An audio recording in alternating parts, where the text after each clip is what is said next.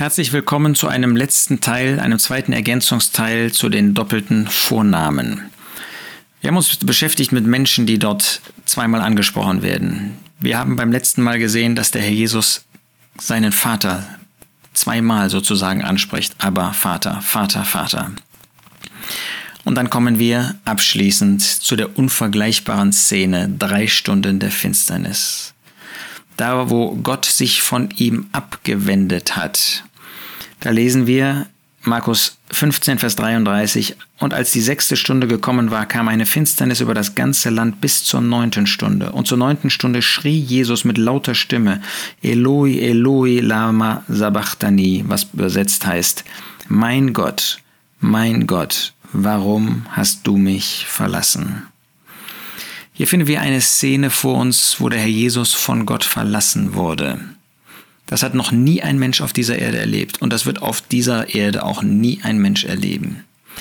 Es wird Menschen geben, die ewig in der Hölle sind. Da sind sie verlassen von Gott.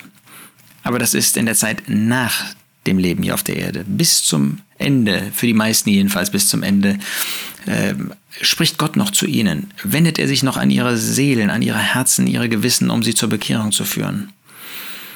Es war noch nie einer, ein Gläubiger schon gar nicht, verlassen von Gott, außer dem einen. Und da durfte die Menschheit nicht hineinschauen. Gott brachte eine Finsternis über das ganze Land.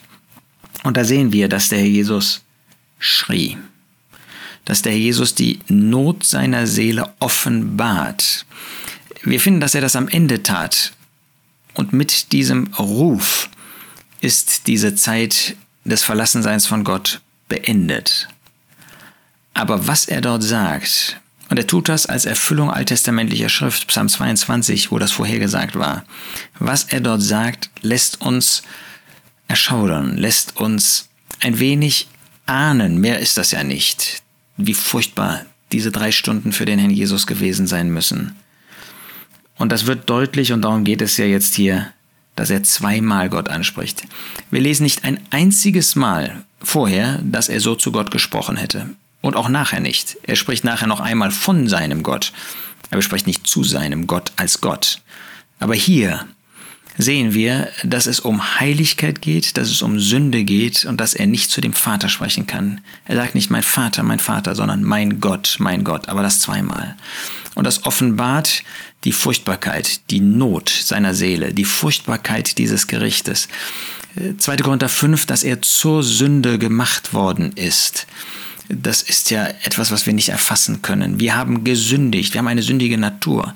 Aber hier ist jemand zur Sünde selbst gemacht worden in diesen drei Stunden. Da hat Gott ihn zur Sünde gemacht. Da hat er die Sünde gerichtet an dem Herrn Jesus, indem er ihn zur Sünde gemacht hat, damit wir Gottes Gerechtigkeit werden konnten dann in ihm.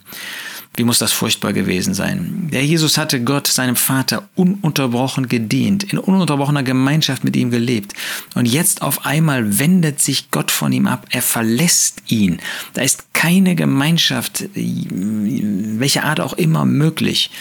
Er hat ihn verlassen. Das ist ein Wort, das für uns nicht nachvollziehbar ist, wo wir einfach nur bewundernd auch wieder vor dem Herrn Jesus, vor dieser Hingabe, vor diesem Werk auf Golgatha stehen.